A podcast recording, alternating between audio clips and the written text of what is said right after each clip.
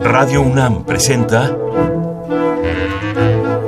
Al compás de la letra. Al compás de la letra. Un programa conducido por María Ángeles Comezaña.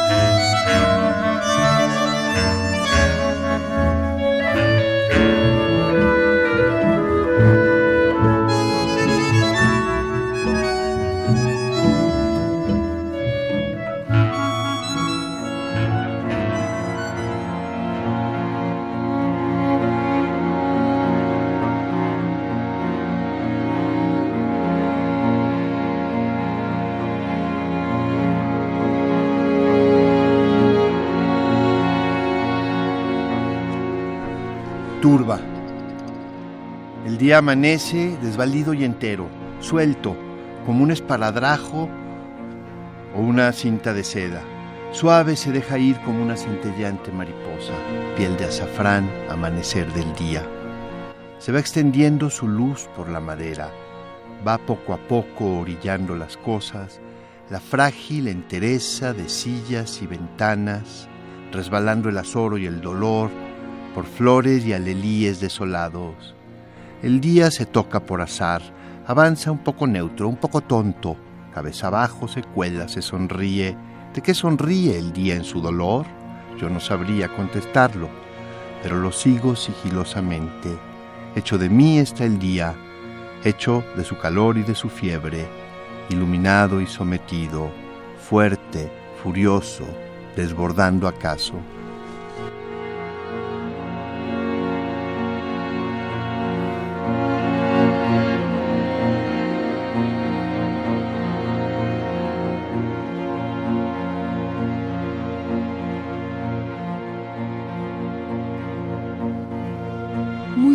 Noches queridos amigos, un programa más, un jueves más, la poesía está presente, la poesía abre este programa al compás de la letra con un espléndido poeta, con un invitado queridísimo, que es ni más ni menos que Pedro Serrano, que está aquí con nosotros y que acaba de leer este, este poema de un libro que se llama Turba y de una palabra que él seleccionó para el programa para que la atraviese completamente, que también es la turba. Gracias por estar aquí, Pedro. No, gracias por invitarte, invitarme, María. Estoy feliz de estar contigo aquí y de, y de estar hablando de este libro Turba. Eh, lo que este, cada poema del libro se llama Turba. O sea, por ejemplo, cuando los fui publicando sueltos, todos siempre el título era Turba y las, y se puede leer eh, de, de, distintas maneras. Son como fragmentos que funcionan eh, fractalmente, ¿no? Uh -huh. De hecho, hay una, hay una pieza musical eh, que se estrenó en la Casa del Lago en poesía en, eh, en voz alta, en donde se, se no es una, es una pieza sonora, en donde los poemas están hablándose y están dialogando unos con otros, y a veces sí, provocando sí. muchísima turbación. Bueno Estamos con Pedro Serrano, hay que repetirlo muchas veces para quienes entran de pronto en el radio sepan que estamos hablando de su poesía y de este pequeño libro que es como una reliquia, además es muy bonito, es este, estos libros que hace ediciones sin nombre, ¿no? Y que además tiene, efectivamente, en sí mismo es una turba, tú acabas de decirlo, todos los poemas se llaman turba, yo, yo, creí que, que, era, que era la parte de arriba del, del, de la página, ¿no? Pero en realidad sí, porque es una turba. Es, es una turba. Ahora vamos a ver, eh, según el diccionario de la lengua española, qué cosa es una turba. Pero antes quiero decirles quién es este poeta que está esta tarde con nosotros. Pedro Serrano, naces en Montreal.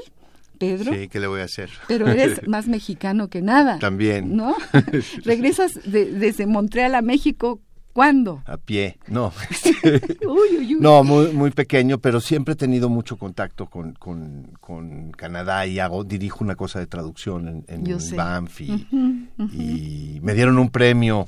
Me han dado dos premios en mi vida. Eso, hace rato estábamos hablando de, de, de Guerrero. Hago un festival de poesía en Guerrero que se llama Vispero que es el mejor festival de poesía que se hace en México y yo invito a todos a que vayan en agosto desde el 10 al 14 de agosto, es de verdad el espacio mejor para escuchar y conversar y convivir con poetas y con la poesía.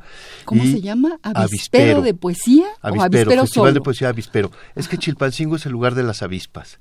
Y los poetas a veces son como avispas, ¿no? Además, la idea del, del avispero es, ya me fui a otro tema, pero la, de- la idea del avispero es, por un lado, la, la congregación, la comunidad, y por otro lado, el ruido, el, el- la, un poco la turba. Un poco también. la turba, a eso me iba a referir Sí. yo, claro que sí. Bueno, vamos a seguir diciendo algo de tu magnífica trayectoria. Los libros de Pedro Serrano, según esta pequeña, pequeña semblanza, son El miedo, publicado en 1986, Ignorancia en el 94, Turba, que aquí dice que es en el 2005, pero yo pensé que era el más reciente. No, el más reciente es eh, Cuentas Claras. Ah, es el este último. pequeñito, que es Sí. otra belleza que de aquí también vamos a leer. Un puente enorme. Son dos momentos, dos sensaciones, un dolor y, y- y la alegría total. ¿no? El juego, juego, con las sí. palabras. Eso, eso lo vamos a Por eso se a- llama Cuentas Lo vamos Claras, a ir, claro, cuentas claras. Lo vamos a ir leyendo. Bien, eh, Nueces es otro de sus libros, La construcción del poeta moderno, T.S. Eliot y Octavio Paz, que se publica en 2011. Son en ensayos, colaboración, son ensayos en colaboración con Carlos López Beltrán.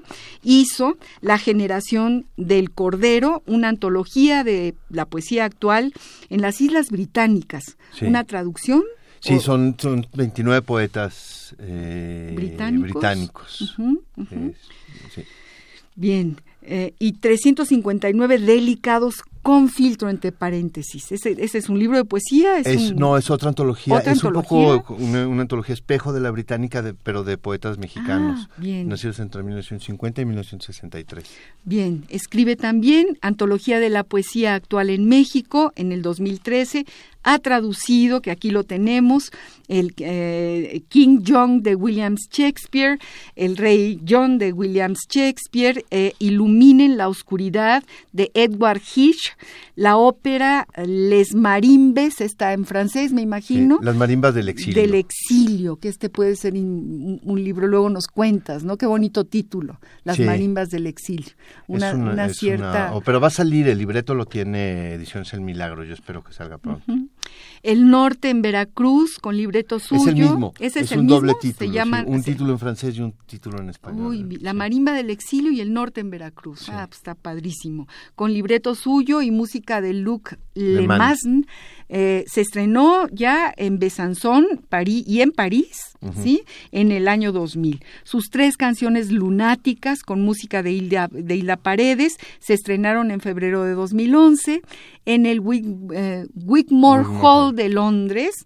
O sea que realmente tu poesía y tu, tu palabra escrita y tu música han ido del tingo al tango. Sí, con la música otra parte. Con la música otra parte, muy bien. Bueno, entre otras cosas, esta es la alguna algunos de los datos de la semblanza de nuestro querido Y hay un libro que no se menciona ahí, que salió, es el último que he publicado, que es Defensas, que son ensayos sobre poesía que publicó eh, la eh, Fractal con eh, la Dirección de Publica- General de Publicaciones de, de la entonces Conaculta todavía. Fractal, eh, eh, la revista La revista, Fractal, la que dirige Ilan Ilan Semo. Semo, Ah, muy bien.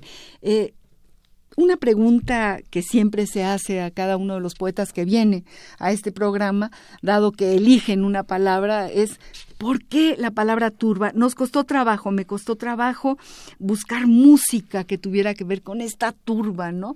Eh, con sus dos acepciones, como tú bien lo dijiste, pero yo te pregunto, ¿dónde se esconde la turba? ¿Cómo se asoma a tu poesía? Cuéntanos y léenos algo de este magnífico libro. Bueno, eh, yo por alguna extraña razón como que tiendo a, a juntar en una, en una, en, en un, a encontrar más bien muchos desdoblamientos de las palabras o de los significados, como que todo sucede simultáneamente, ¿no? Y eh, los títulos de mis libros van cayendo al final. Y este es un libro que, que, se fue escribiendo durante mucho tiempo, casi todos, y se fue como, como encontrando, son como fragmentos que fueron encontrando su lugar. Y de alguna manera como la turba, ¿no? Eh, la turba que, que eh, en, inglés tiene, hay dos palabras para decir turba. Una es pit, que es, por ejemplo, hay unos whiskies em, eh, de Malta que tiene el olor a turba, dice olor a pit, y la otra palabra que se usa en Irlanda es turf, que es lo mismo que los que juegan golf, yo no juego golf, pero los que juegan golf, hay una parte del golf que es el turf, que es, es eh, y turf en Irlanda eh, quiere decir turba, es decir, es una palabra, el origen de turba en ese sentido es, viene del celta, ¿no? Eh, tanto en español como en, en, en gaélico. Eh, y es esta materia que es como carbónica, que sirve para incendiarse, que, que, es, algo que se va acumulando y disolviendo y deshaciendo por la este, acumulación. ¿no? Y por otro lado, de latín viene el otro sentido de turba, que es muchedumbre, turbamulta, desorden. Entonces, el libro es un libro que está hecho de esas dos cosas, de acumulaciones y de revolvimientos, ¿no? Es algo, es como si metieras el tenedor en la turba y le echaras para arriba y entonces empezara a volar. Sí, sí, sí, es un, es un libro, decían por ahí, eh, duro de roer, pero en realidad es como la vida misma. Es un libro muy auténtico, muy honesto, muy valiente. Te contaba que Efraín Huerta siempre decía, bueno, me preguntan que por qué sufro tanto cuando escribo poesía. Y sí, sufro mucho cuando escribo poesía.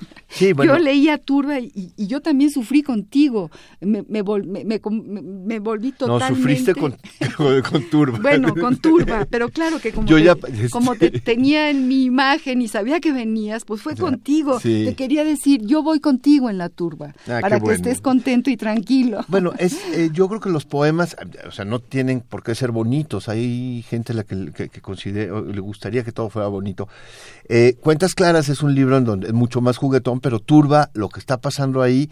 No es suave, es, es, es como ir enterrando, eh, metiéndose en, los enterramientos. No, es feo, para nada. No, sé si sea bonita, esa palabra es tan, tan débil, pero no es para nada feo. Es, una, es una lección, es un clavado a la profundidad y bueno, pues es, hay que leerlo, vamos a irlo leyendo poco a poco. Yo aquí puse muchos papelitos, quisiera leerlo todo porque además es pequeñito. Vamos a ir a la limón leyendo los poemas de Turba y luego nos pasamos a cuentas claras y vamos a ver qué dice el diccionario de la palabra turba.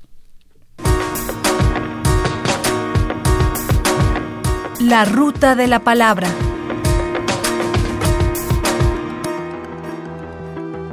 Turba. Según el Diccionario del Español de México de El Colegio de México. Sustantivo, femenino. Grupo de individuos que actúan o se mueven juntos, sin orden y de manera peligrosa. La turba arrasó con todos los puestos de los vendedores ambulantes. Turba, sustantivo, femenino. Carbón fósil ligero y esponjoso que se forma en terrenos pantanosos por la descomposición de plantas ricas en carbono en un medio pobre en oxígeno. Se presenta en masas amorfas de color pardo oscuro. Se emplea como combustible. La ruta de la palabra.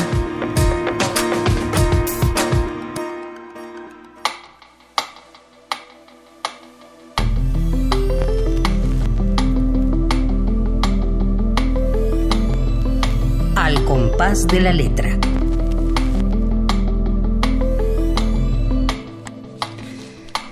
Estamos con Pedro Serrano, al compás de la letra tiene un invitado de honor. Estamos hablando de un libro pequeñito, bien editado, realmente bello, un libro bello, muy bien cuidado. Eh, Espinaza, nuestro querido José María Espinaza, que es quien él y su esposa eh, son quienes dirigen esta, esta editorial, realmente hacen libros eh, con amor, con cariño, ¿no? Sí, es una, yo creo que la labor editorial que a lo largo de los años han venido haciendo es importantísima. Es de los trabajos editoriales más, en poesía más relevantes que hay en México. Tuvimos a José María Espinosa el programa pasado, también con, con una con su poesía, con su trayectoria enorme como promotor cultural, y nos dio mucho gusto que él publicara este libro tuyo y que tú vinieras al siguiente jueves. Sí, es muy, muy, buena coincidencia. Es una buena coincidencia.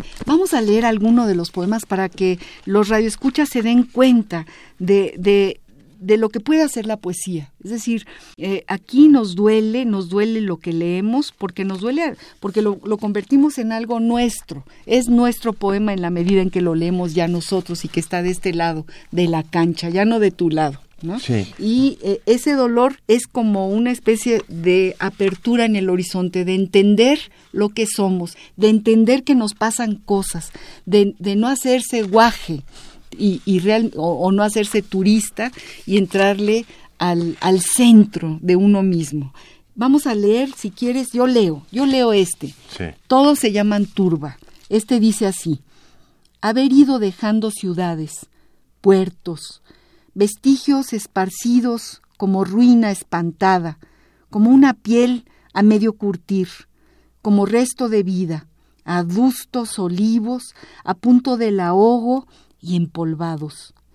¿Qué lleva a no poder abrir los brazos hasta crecer en una arbolada formación entrañable? ¿Qué lleva a esta inadecuación calcinada, como si abrir las manos fuera tocar a Dios y recogerse, como si se pudiera? Todos los poemas de Turba son así, redondos, pequeñitos, y tienen una enorme fuerza. Ahora tú lee otro. Sí. Eh, bueno, es que ahora que leíste ese, voy, voy a leer uno muy cortito, de los más cortitos que hay, porque hay unos más largos y otros que son solo de dos versos, ¿no? Por, versos. Por ejemplo, este. Aproximado a la luz, aproximado, alzo el muñón blanco del sol. Uy, qué, qué. Vuélvelo a leer. Aproximado a la luz, aproximado, alzo el muñón blanco del sol. Bueno, pues es, es... Y luego este, si, quieres leo uno, que yo creo que este, quien ha ido al dentista y todos hemos ido Aquí lo tengo, el dolor de los dientes. ese, ese, porque yo creo que, que eh, es ahí donde eh, cualquier lector va a entender de qué se trata el libro porque a todos nos pasa. Nunca te puedes imaginar que vas a leer un poema sobre lo, que, lo que nos sucede en ese momento. El dolor de los dientes, las encías lastimadas por el movimiento de los ganchos, el buche de agua y el escupitajo de saliva y sangre, el derrumbamiento al levantarse. Coger el vaso de plástico con el líquido azul, estirarse hacia la palangana, doblarse y escupir. Y luego y antes la conciencia, el temor a los ganchos que se mueven adentro, tocan los dientes, los raspan, los ejecutan. Y la tristeza que ese dolor ocupa, el miedo y el vacío que ese dolor habita. Abrir la boca y entregarse a esas manos ajenas que ahí hurgan como una confesión. ¡Uy, qué poema! ¡Qué poema! Eh, Fabio Morábito vino también, el poeta Fabio Morábito, y tiene también un poema sobre los dientes, pero distinto, sobre pues los dientes y lo que les va pasando.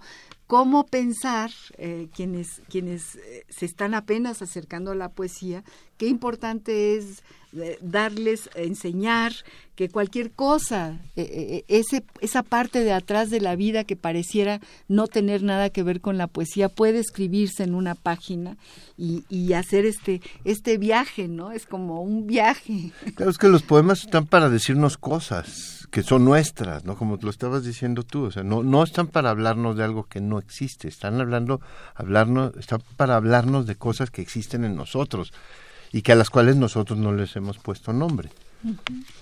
Vamos a música para, para ir asimilando este poema del libro Turba de Pedro Serrano que nos, nos hizo ir por un viaje al dentista. Veo como caen de mi piel trocitos de cama por la ausencia que tú me das. Deshidratado.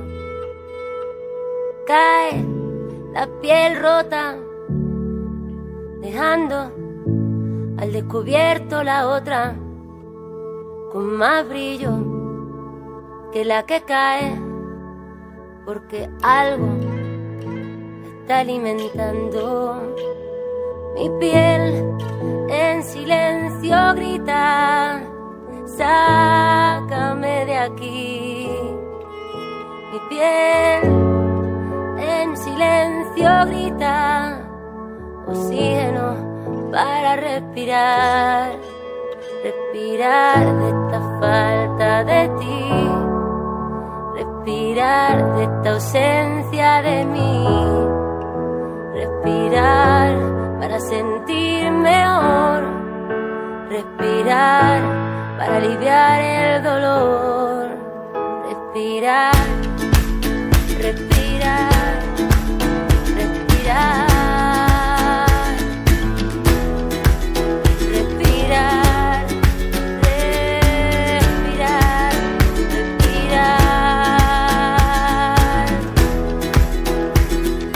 Hoy necesitaría la invasión de mi espacio personal, pero no, hoy no lo habrá.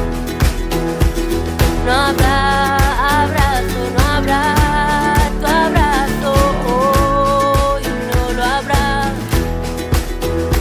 El dolor por momentos se hace casi insoportable, pero lo que no te mata te hace implacable. Cada uno en su universo siente su dolor como algo inmenso. El amor vida y su ausencia mata un poco cada día. Mi piel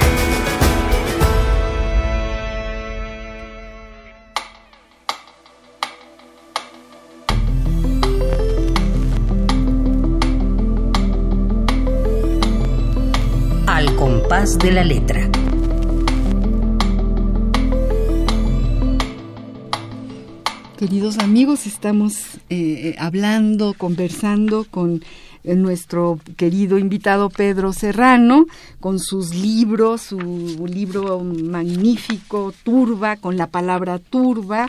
Acabamos de escuchar esta música de Bebe, que a mí me encanta, esta Ella mujer, que realmente se saca del fondo del alma lo que canta.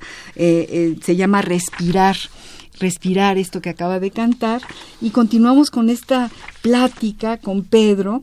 Eh, yo estuve buscando a ver turba, turba, ¿qué sale en la ahora que sale todo en Google y en las computadoras, ¿no? Y bueno, me acordé de Infame Turba, que fue un título que le puso nuestro querido eh, Fede- Federico Campbell. Federico Campbell, ¿no? A una Sí. turba de escritores, porque Sí, de era una- catalanes. de catalanes, Sí. era como una antología, ¿no? Y por ahí también incluso te puse, ¿no? Uno de los escritores, eh, déjame decirte quién, a ver si lo, encuentro por aquí también, hablaba, hablaba de la turba, creo que por aquí, bueno, eh, Galatea, por ahí salió, salió un, un, fragmento, ahorita lo vamos a encontrar. Polifemo y Galatea. Polifemo y Galatea, exacto, ¿no? Ahí sale un verso muy bello eh, que, que, habla de la turba también. O sea, hay, muy pocos, pero de pronto, de pronto surge, ¿no? Surge la turba, dentro de la poesía y, de, la literatura, así, en un verso muy, muy interesante y muy bello. ¿No? Y ah, bueno, fíjate, y es un poema que me gusta mucho, pero que no no lo había no me había fijado en eso. Ah, bueno, pues ahí hay un verso completito dedicado a la turba. Eh, tenemos varios, varios libros para regalar y creo que es muy importante que desde ahorita para nuestros radioescuchas que son asiduos a este programa y a la poesía, que la poesía es importante, que tenemos que leer poesía, que hay que promoverla. porque Pues es, que sin poemas estamos un poquito muertos, ¿no? es decir, sin, sin, sin, lo que hay en los poemas, ¿no?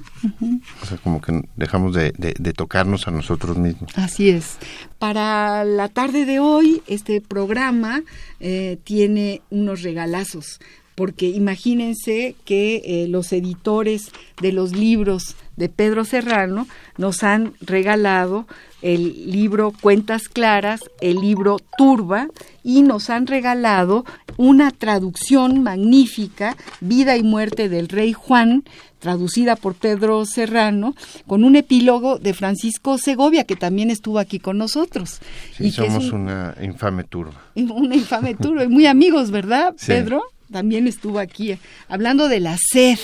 Él se, se, se, se puso la sed como, como uno de los uno de los de las rutas de nuestro programa. Entonces, queridos amigos, para los primeros que llamen, ahorita les voy a dar los teléfonos 5523 5412, 5523 7682 van a recibir estos regalos y como siempre tenemos dos regalos también de nuestro querido Juan Luis Bonilla, el director de Bonilla Artigas Editores. Ellos nos mandan siempre libros para regalar y en esta ocasión tenemos eh, los títulos siguientes, La Creciente y otras narraciones de Armida de la Vara y La Risa, Luces y Sombras, estudios disciplinarios. Qué bueno que los estudios disciplinarios dediquen algún tiempo a la risa, y a las sombras, luces y a las sombras. Bueno, para todos aquellos que llamen ahorita,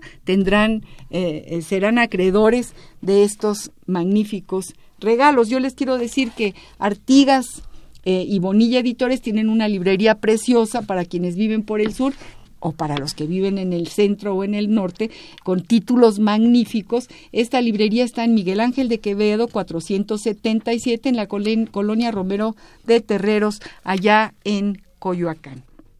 Seguimos con Pedro Serrano. Tenemos al librito Turba en nuestras manos y queremos escucharlo leer alguno de sus poemas. Sí, para luego pasar a otros. Voy a leer un poema que es uno de los más largos. Eh, el, libro habla, el cuerpo está muy presente en el libro también. Turba. Contra sí mismo el cuerpo se revuelve, cumple sus mil milímetros de pan, migajas esparcidas, mendrugos, se cuece en cada axila, huele, cae ruminoso por el vientre, bocas, pan mojado del sexo, tinto de olores, rancio. Crece hacia Dios el cuerpo, se eleva, moja la cama y el amor, el pan y el vino. Andan alicios por el pecho, nadan azules en las manos, andan. En la impiedad de la cintura vuelve a instaurarse el miedo. Hay que tornar al punto del dolor, hacerlo sueño, dar en el acto de la huida, descontraer. Ante mis ojos crece como un pasto su aliento, la negra majestad dulce del sexo, su pubis atestado y sudoroso, la esparcida presencia en que penetro. Desde mi centro rompen los cristales cerrados, se aquietan. Una disolución inmaterial hace a la carne carne, la piedra se machaca y se areniza. Entrar es acudir al propio centro, una sabiduría que se desliza. Allí se enciende, se pierden telas y lunares, pan, pan, carne del vino, los cuerpos sudan, jur, jur, jarrón rimado de la especie. ¡Ay, qué poema! ¿Cómo haces para escribir poesía? Cuéntanos, Pedro. ¿Es un estado de ánimo? ¿Es, un, es una necesidad que de pronto irrumpe como un latido? Eh, esta, este, este, puente que yo digo es este contrapunto entre cuentas claras y, una especie de declaración de principios humanos que es tu libro eh, Turba, eh, ¿cómo, ¿cómo surge yo para creo un que escritor? Yo me tardo mucho en formar los libros, es decir, no, no, yo no te puedo decir que un libro empezado publicado en, por ejemplo, Turba y Nueces son casi contemporáneos. Lo que pasa es que Nueces son poemas más redondos. Eh, Cuentas Claras hay poemas que son escritos antes y después de Turba. Eh, Turba fue, fue escrito en momentos como muy, muy ciegos en el sentido como cuando entras a un punto ciego, ¿no? Cuando un nudo en la madera, ¿no? Son como, son como nudos, son como eh, fueron escritos en mis cuadernos y luego sacados de los cuadernos. Y por otro lado, lo mismo pasó con Cuentas Claras. Cuentas Claras es un libro de coplitas, ¿no? Escritos en otro, en otro estado de ánimo, porque uno nunca está desesperado, nunca, no, nunca está siempre desesperado, ¿no? O totalmente O nunca está completamente divertido, o sea, uno pasa por muchísimos estados de ánimo.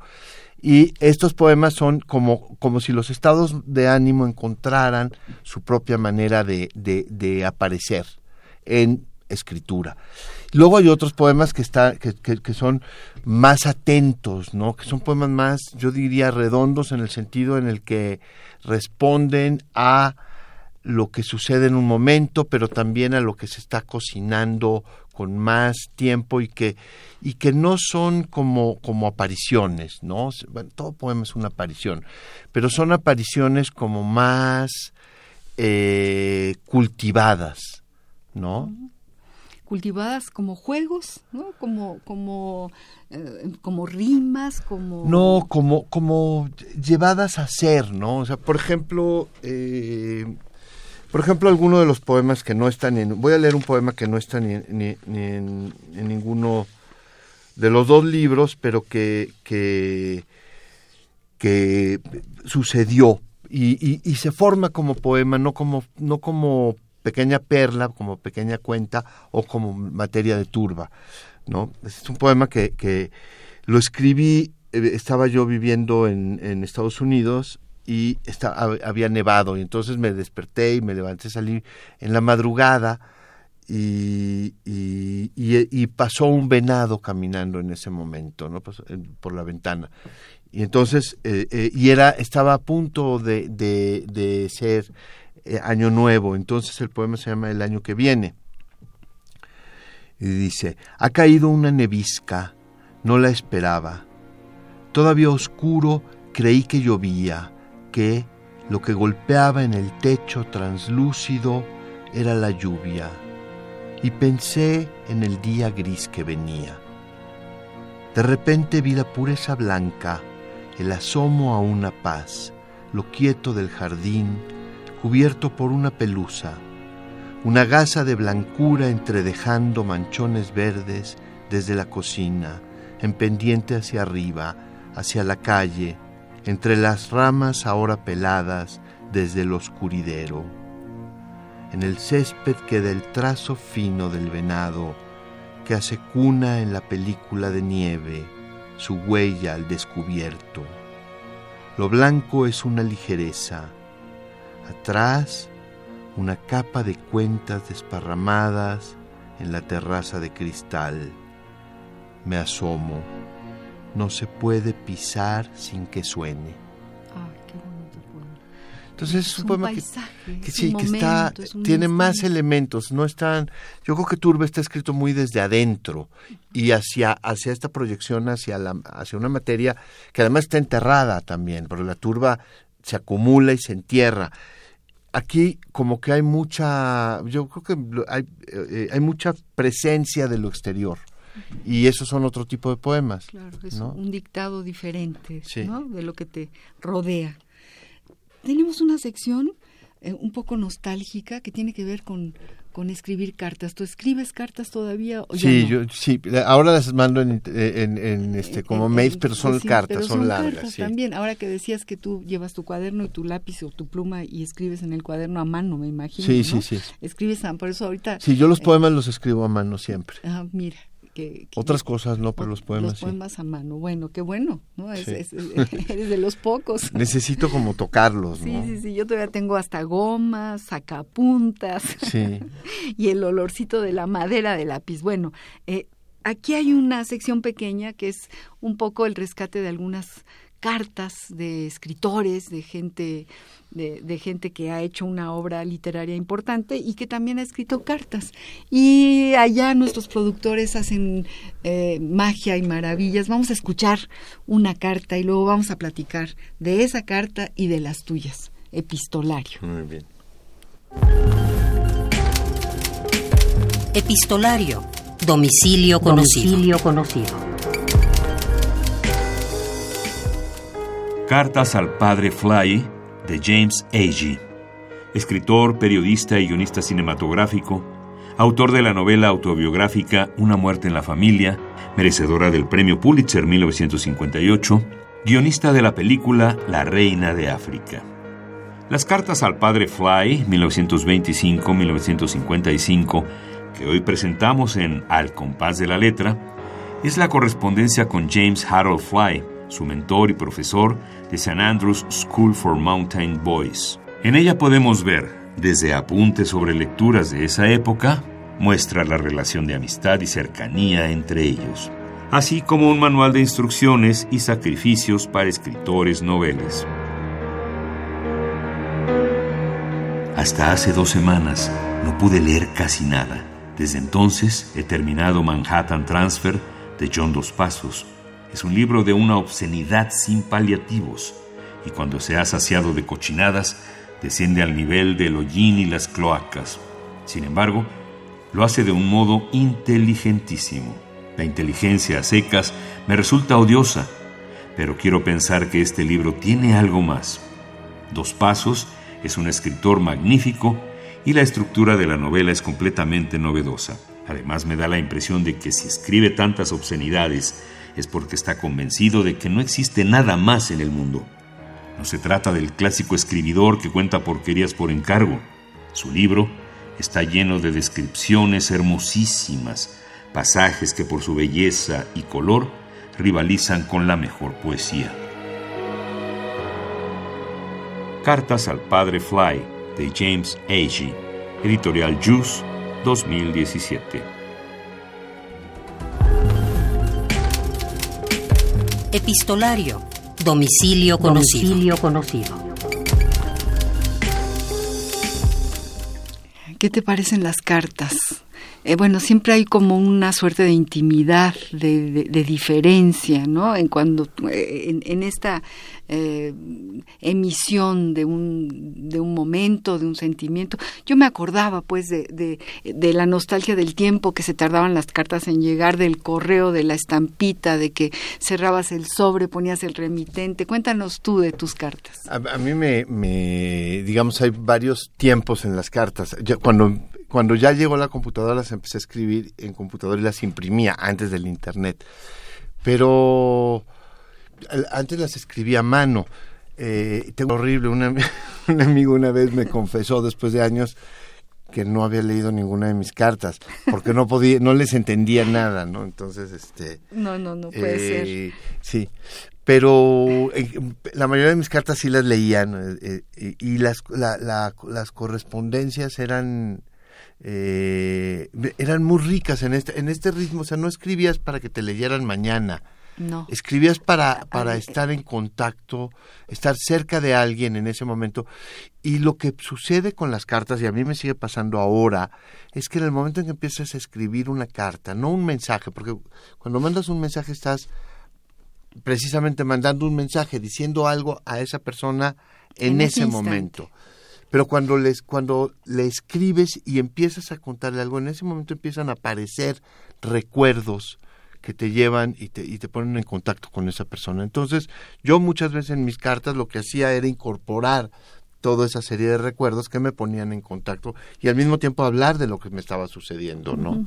Y, eh, es como un enlace distinto, ¿no? Esta carta, por ejemplo, de James Sage, que le escribe a su profesor, bueno, eh, eh, la intimidad de un alumno y un profesor, ¿no?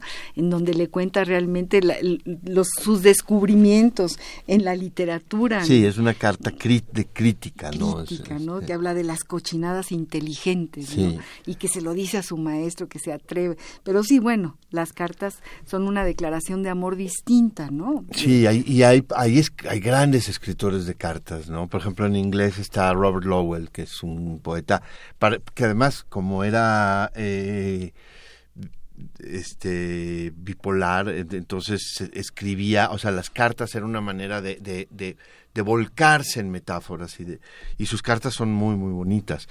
Eh, a mí me gustan mucho las cartas, ¿no? Me gusta leer cartas y me gusta leer las cartas que me mandan y me gusta escribir cartas.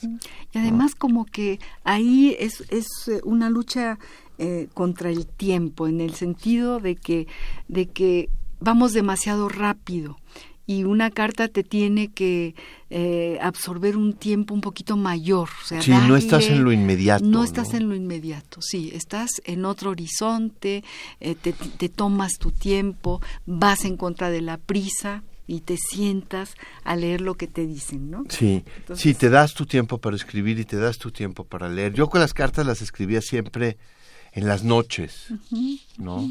Eran como momentos de retiro, digamos. De retiro en el sentido de, de hacerte a un lado y, dejarte, ya no había más actividad, ¿no? Entonces ese era el momento de las cartas. De las cartas. Bueno, pasamos de las cartas a cuentas claras. Cuentas claras es un divertimento.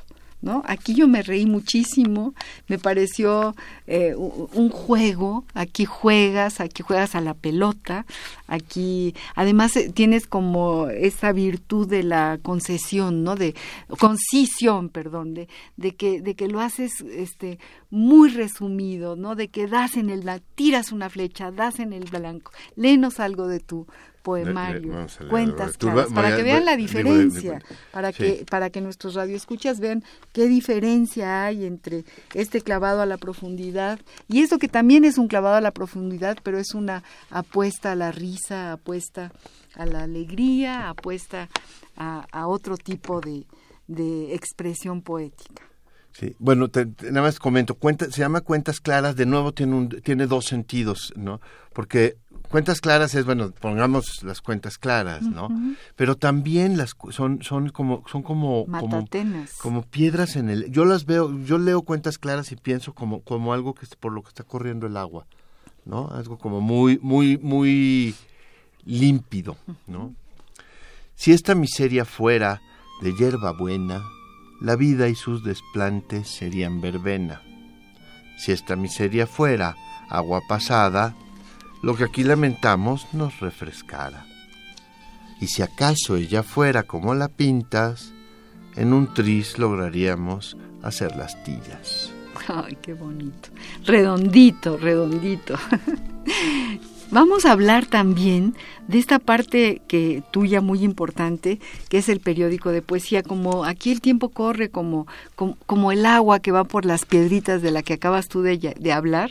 Eh, también acordémonos de tu periódico de poesía, tenemos eh, que eh, entrar en esta sección que se llama Papeleando, que es la búsqueda del papel amarillo, de este papel revolución antiguo, también un poco nostálgico, ¿no? Que guardamos en nuestras casas y que a lo mejor hasta subrayamos y que lo tenemos ahí para, para siempre y se va haciendo cada vez más amarillo. No se pierde, no se pierde la letra negra en el, en el papel amarillo. Y tú nos traes aquí un periódico de poesía.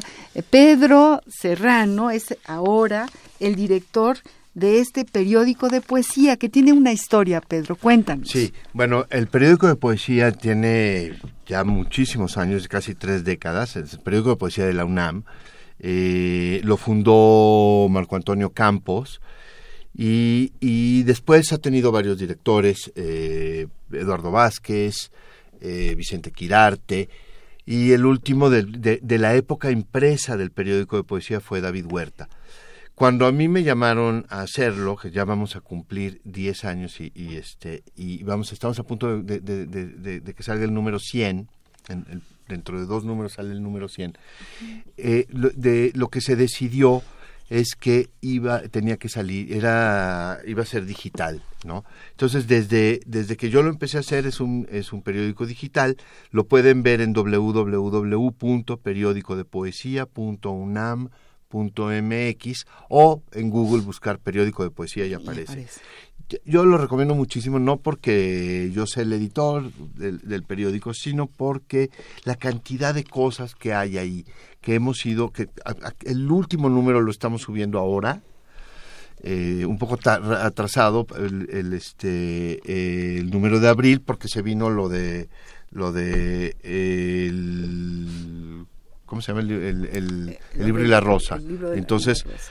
este eso San hizo que, Jordi. que- sí, San Jordi que el que el número saliera un poco tarde este es eh, yo lo de, o sea hay miles de secciones se puede pasar todo el tiempo del mundo leyendo traducciones hay comentarios hay columnas hay muchísimas cosas y además está guardado todo el acervo del periódico de poesía desde que lo empezamos a hacer pero además vamos poco a poco publicando eh, materiales de los números impresos, ¿no? Porque el la, idea del periódico de poesía es que la época digital no es, eh, no se desprende de lo anterior, sino es su continuidad, es su continuación.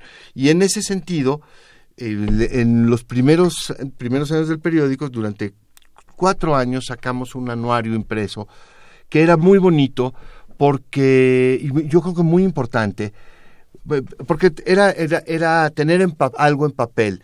No, por supuesto, no podíamos publicar todo lo que había salido en, en, este, en el número, digamos, en el, en el año. Sacamos 10 números al año.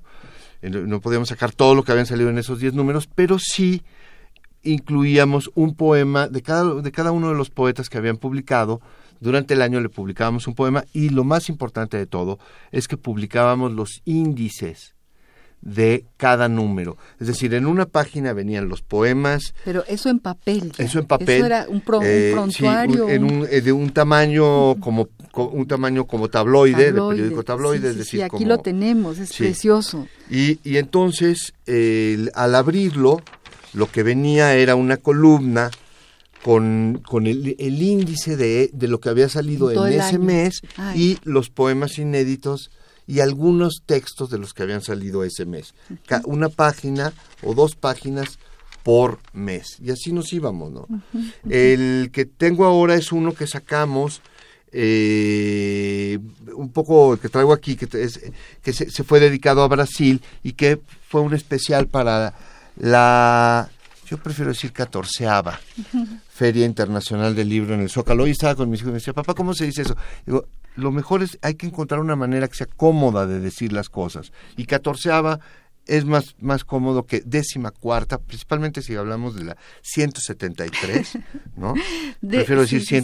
173 Catorceava suena ¿no? muy La catorceava Feria Internacional del Libro en el Zócalo y entonces sacamos un número del periódico junto con, con la Secretaría de Cultura del Distrito, Distrito Federal, la- Federal. La, la- la Dirección de Literatura de la UNAM, junto con la de, eh, Secretaría de Cultura, eh, y a, a través del periódico de, pe- de- de poesía fue en, en- en octubre de 2014 y sacamos un número impreso, fue el último número impreso y bueno, nos faltan el de nos faltarían el 2015, 2014, 2013, 12, 11, etcétera, ¿no? Y abogamos porque se vuelva a hacer. Ah, estarían padrísimo que Abogamos se por a traer hacer. otra vez el papel a nuestras Sí. manos, que eso es una experiencia distinta.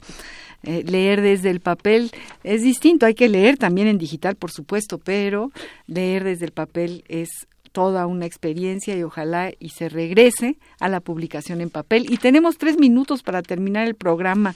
Mi querido Pedro, estamos con Pedro Serrano, un extraordinario poeta, un editor, un promotor cultural, un traductor, mm, profesor, investigador del Instituto de, de Investigaciones No, Filológicas. no, no, yo no estoy en ningún estoy en Ah, la yo- Facultad de de Filosofía. filos- y ah, Letras, bueno, sí. profesor de la FI, Pero bueno, los FFIL. profesores hacen investigación y ahora hay todo un proyecto de hacer la, la- la figura de profesor, investigador, creador también. porque Se les olvida que también hacemos creación. Vamos a leer, bueno, antes de que me olvide, porque eso sí es muy, muy, un, un, soy una olvidadiza muy poco agradecida, yo quiero decir que le agradezco a nuestros queridísimos eh, controles técnicos, a Agustín Mulia, que es nuestro querido amigo, que es el que hace los controles técnicos del programa.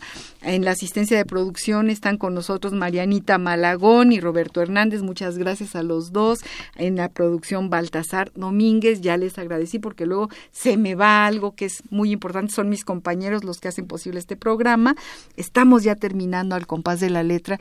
Queremos escuchar más poemas tuyos. Tenemos dos minutos para salir.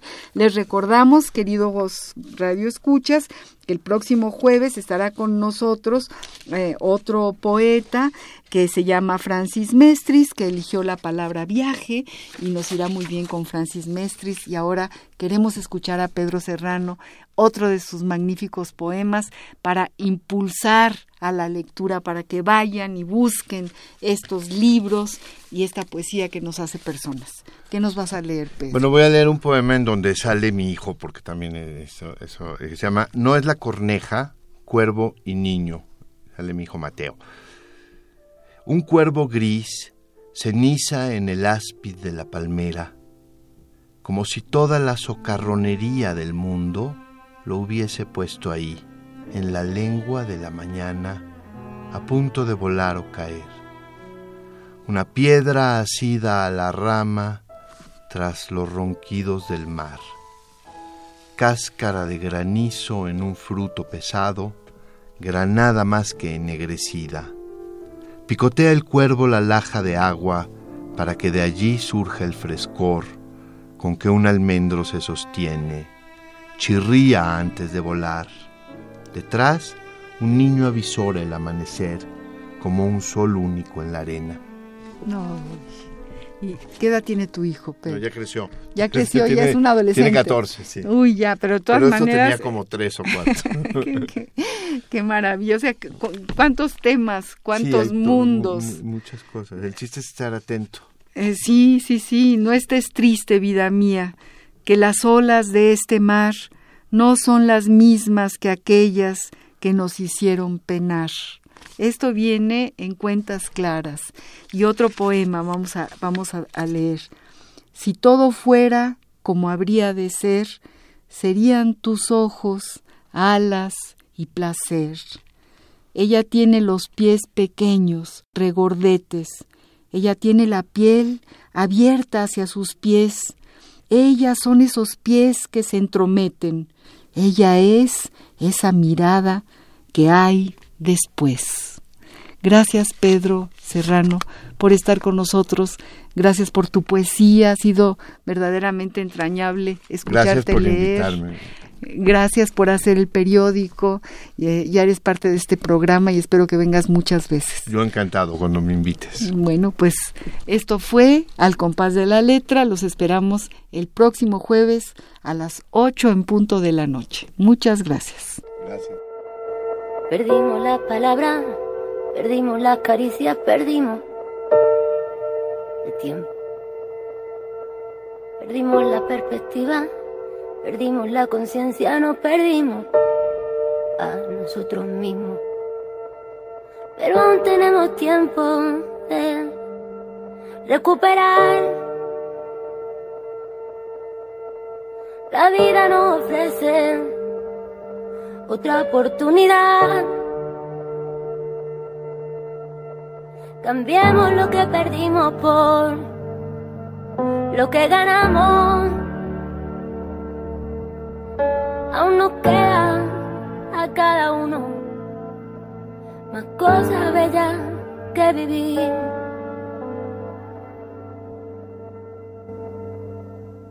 Mi amor. Radio UNAM presentó Al compás de la letra. Al compás de la letra. Un programa conducido por María Ángeles Comezaña.